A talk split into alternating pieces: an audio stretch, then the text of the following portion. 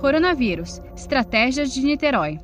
Alguns municípios vêm lançando mão de estratégias rigorosas para conter as aglomerações, como a cidade de Niterói, na região metropolitana do Rio de Janeiro. A cidade é uma das mais populosas do estado, pertinho da cidade do Rio, ali vizinha, e registrou números da Covid-19 bem inferiores aos da capital, perto de 500 casos e 27 mortes. Especialistas não têm dúvidas. O isolamento ajudou a frear as infecções. Sobre isso, eu converso agora pela internet com o médico infectologista André Ricardo Araújo. Ele é professor da Universidade Federal Fluminense, que fica ali em Niterói, e integra um grupo de estudos sobre a Covid-19 na cidade de Niterói.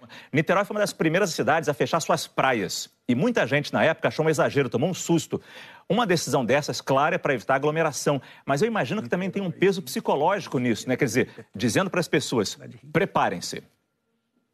É, com certeza. É, a UF, né, o seu grupo de trabalho, ela foi pioneira em antecipar essas situações que iam acontecer. Então, no dia 12 de março, até um pouquinho antes do decreto estadual, nós nos reunimos para definir as estratégias da universidade e aí, com isso, aproveitar para é, fornecer as informações necessárias para o município poder, uh, poder tomar as decisões que fossem pertinentes e, com isso, é, introduzir né, o distanciamento social de uma forma mais efetiva.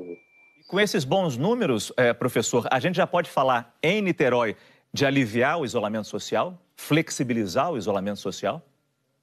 Olha, Márcio, isso é muito complicado, porque o que, que acontece? O Niterói, apesar de ser um, um município que tem dado é, resultados positivos em relação ao número de casos e principalmente óbitos e tudo, Aí a gente ainda tem um pouco de receio de orientar nesse sentido por conta de você ainda ter muita circulação de profissionais que trabalham em Niterói, mas moram, por exemplo, no Rio de Janeiro. Então, a gente recebe muitas pessoas que ainda trabalham é, nessas cidades, né?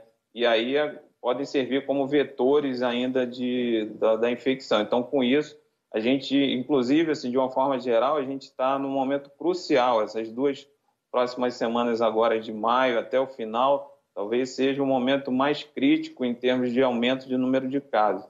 Então, ainda é necessário esse tipo de situação. Muito bom. André Ricardo Araújo, infectologista da Universidade Federal Fluminense, nossa querida UF. Saiba mais em g1.com.br barra coronavírus.